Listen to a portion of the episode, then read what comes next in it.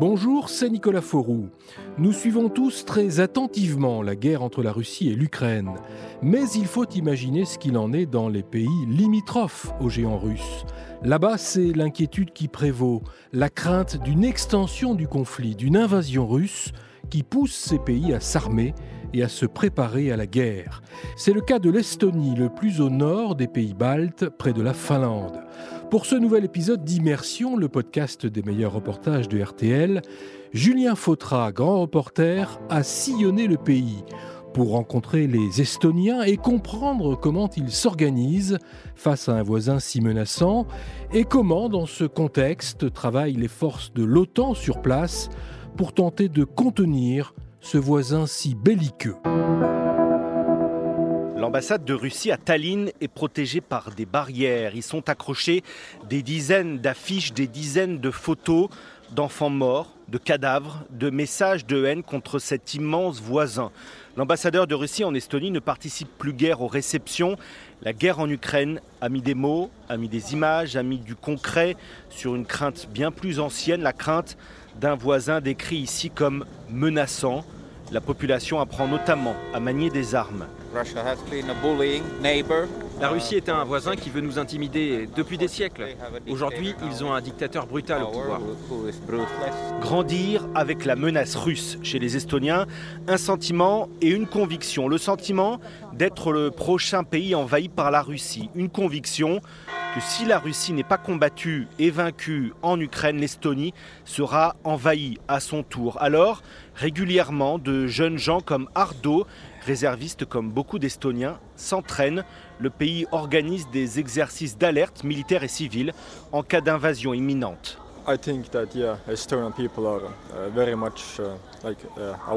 Les Estoniens sont en alerte, attentifs à ce que fait la Russie. Uh, la Russie a toujours été menaçante. Ici, on attend et on se demande ce qui va se passer. Comment cohabiter? Comment cohabiter avec une diaspora russe très présente? Près d'un quart des habitants est d'origine russe et 9 sur 10 parlent le russe. Le Parlement estonien vient d'ailleurs d'adopter une loi faisant de l'estonien la seule langue nationale. Et il y a quelques semaines, des monuments à la gloire de l'armée rouge ont été déboulonnés placés dans des musées, y compris à Narva, une ville estonienne tout près de la frontière russe. Un signal extrêmement fort. Moscou est très sensible au rapport à l'histoire. C'est notamment parce qu'elle a senti que Kiev s'éloignait du monde russe que la Russie a mené son offensive le 24 février dernier. Je vous propose d'écouter deux Russes, deux femmes qui vivent en Estonie, c'est 24% la minorité russe. Elena qui verse une larme devant des affiches anti-russes et Olga, elle, qui évoque sa honte. I think it's horror. Uh, it's evil. C'est l'horreur. Poutine, c'est le diable. Il casse la liberté. Le monde entier doit l'arrêter. C'est une tragédie chaque jour. Je me dis ça tous les jours en me réveillant. Et ici, en tant que Russe, on doit y faire face. On ne doit pas se mentir à soi-même. Oui, je suis russe. J'ai quitté mon pays il y a sept ans. Je vis ici maintenant, mais j'ai du sang russe. Je ne peux rien y faire. Ici en Europe, je suis libre. En Russie, je sais que je ne le serai pas. C'est très difficile à cause de la propagande et des pressions sur les personnes. Une attaque comme en Ukraine et l'Estonie est occupée entièrement et en seulement quelques jours. Il n'y a pas ici la profondeur territoriale de l'Ukraine, pas la possibilité de laisser la Russie s'infiltrer pour s'organiser et repousser l'ennemi petit à petit. Non, l'Estonie, c'est la taille d'un département français. Alors je me suis posé la question de savoir comment le pays s'organisait. Et pour cela, j'ai rencontré longuement Tully Dunton, pour tenter de répondre à cette question. Elle est directrice de la politique des affaires stratégiques au ministère de la Défense de l'Estonie, un poste de conseillère du ministre. Elle est à la manœuvre. Le budget de son ministère est en très forte augmentation proportionnellement à son PIB. L'Estonie est le premier, le premier soutien financier et militaire de l'Ukraine, un tiers de son budget de défense. Tully Dunton parle très bien le français, vous allez l'entendre. Voici un extrait de l'entretien dans les locaux hyper sécurisés de son ministère. Le fait que c'est la, fédération de, la Russie qui est notre voisin euh, nous met euh, évidemment dans une alerte permanente. D'une part, on doit être tout le temps vigilant, euh, regarder ce qui se passe derrière nos frontières en, Russie, être constamment en préparation pour une attaque militaire possible. Euh, d'autre part, on doit garder la tête froide, Ce qu'on fait aussi aujourd'hui, ce qu'on a fait dans le passé, c'est qu'on fournit un entraînement aux soldats euh, ukrainiens en Estonie. évidemment, donner tout ce qu'on peut pour leur défense. Parce qu'il est clair, ça a été répété plusieurs fois, mais nous, on le voit vraiment que les Ukrainiens, ils combattent aussi pour notre liberté ici. Plus on donne de matériel euh, aux Ukrainiens aujourd'hui, moins il y aura de soldats et des tanks euh, derrière la frontière estonienne. Donc vous demandez à ce que euh, les autres pays euh, occidentaux continuent à fournir du matériel et faut surtout pas s'arrêter, selon vous? Absolument.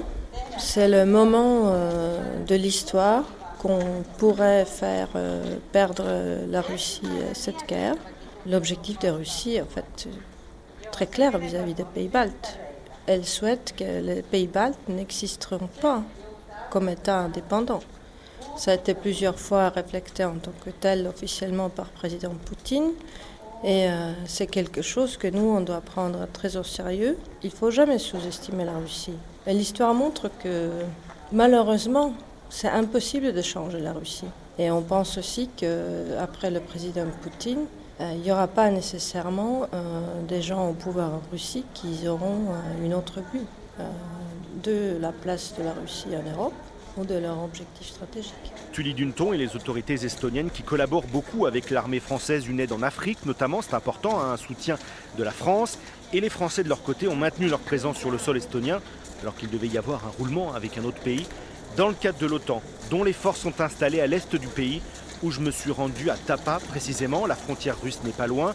Les militaires, ils sont français, ils sont danois, ils sont anglais, sont là au titre de la dissuasion, s'entraînent au titre de la dissuasion sur le flanc est de l'OTAN. L'objectif, c'est de montrer ses muscles pour ne pas que les soldats russes s'aventurent à passer la frontière et envahissent le pays. On l'a compris, c'est l'existence même du pays qui est en jeu.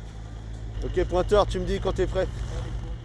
L'entraînement auquel j'ai assisté avec les soldats français intégrés dans l'OTAN était bien spécifique puisqu'il visait à affronter le froid, mener une manœuvre à haute intensité, artillerie, infanterie, génie, etc., en appréhendant ce qu'on trouve dans cette partie de l'Europe, Froid extrême, neige épaisse et forêt dense, un climat comparable aux plaines du Donbass.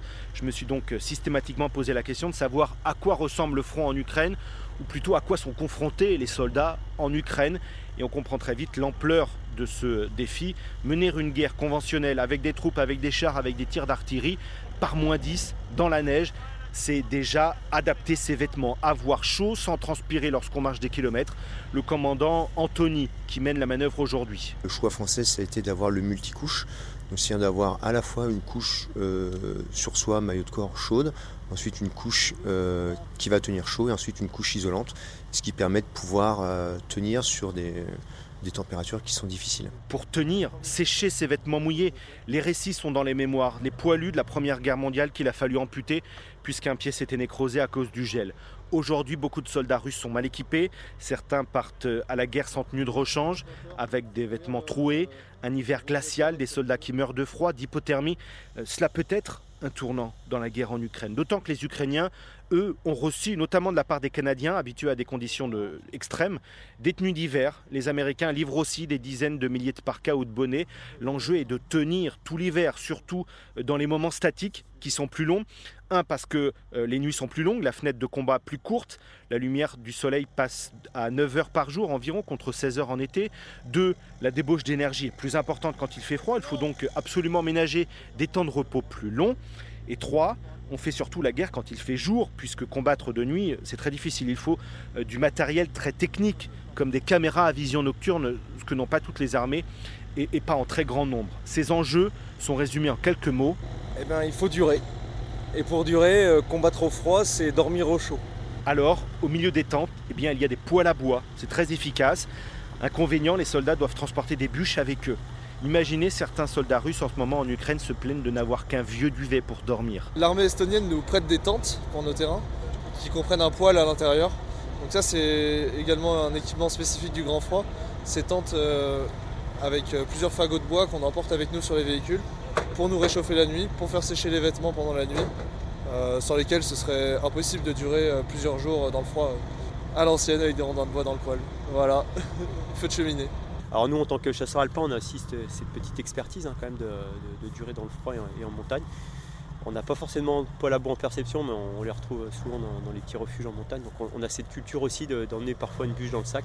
Donc ça ne nous, choque pas. Pour s'isoler du sol, euh, on utilise des, branches de sapin qu'on tapisse sur tout le, tout le, enfin, toute la surface de la tente. Et ça permet de s'isoler en plus. Ça limite. Après, euh, après voilà. Hein. Après il fait froid quand même quoi. Oui c'est ça. C'est des petites mesures à vérifier tous les jours. Euh, on huile quasi quotidiennement les fusils quand on tire avec. Effectivement, l'huile peut geler dans la culasse et il faut donc euh, vérifier un peu tous les jours euh, l'état de son armement en grand froid. Et comment on le maintient au chaud Il paraît qu'on peut dormir avec.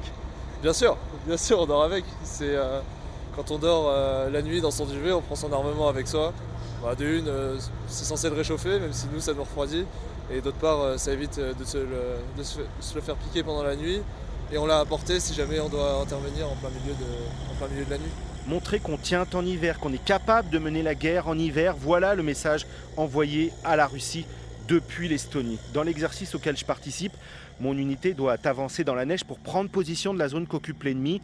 Et pour ça, le véhicule doit être adapté. C'est un véhicule haute mobilité, VHM, véhicule haute mobilité, avec des chenilles à la place des roues, ce qui permet de passer partout, ici dans la neige comme dans les marécages en Guyane par exemple. Quand vous allez dans, les Alpes aux stations de ski, euh, généralement, euh, vous voyez des, euh, des motoneiges pour évacuer les, personnes sur les pistes. Bah, c'est exactement ça. Il nous faut des véhicules euh, avec euh, la chenille souple est, particulièrement adaptée parce qu'elle permet de pouvoir se déplacer rapidement euh, et notamment avec une empreinte au sol en termes de poids qui est finalement assez mesurée euh, et, contrairement aux véhicules à roues, ça, permet vraiment de pouvoir passer partout. Et par ailleurs, ça laisse beaucoup moins de traces dans la neige. Pourquoi ça aussi c'est important? Puisque ça brouille les pistes, l'ennemi ne doit pas savoir qu'on est passé par là. Euh, c'est sûr qu'un bah, véhicule qui passe dans un, champ de neige vierge, forcément il va laisser des traces, donc euh, des traces qui peuvent être visibles par l'ennemi. Mais à la fois l'ennemi peut aussi en laisser, on peut aussi chercher ces traces. Le canon César, livré par la France à l'armée ukrainienne, est lui équipé de roues. Il avance donc moins vite dans la neige cet hiver en Ukraine. Ça fait nécessairement évoluer la manœuvre, ce que m'explique le lieutenant-colonel Lefebvre, qui représente l'armée française ici en Estonie. On a besoin d'avoir une logistique qui est euh, assez dimensionnée et à la fois d'avoir des unités qui sont légères devant. Parce que euh, vous comprenez bien que ce genre de terrain nécessite bien souvent des efforts plus important, puisque le froid agit sur l'organisme de façon différente, et que le combattant doit être à la fois euh, rustique, mais à la fois en capacité de se déplacer. Mobile en première ligne et accepter d'être plus lourd à l'arrière. La logistique, les tentes, de quoi se nourrir, de quoi se couvrir, de quoi se reposer. Les combats sont ralentis par les conditions, ils ne sont certainement pas moins violents, car malgré tout, les chars peuvent avancer même sur une rivière gelée.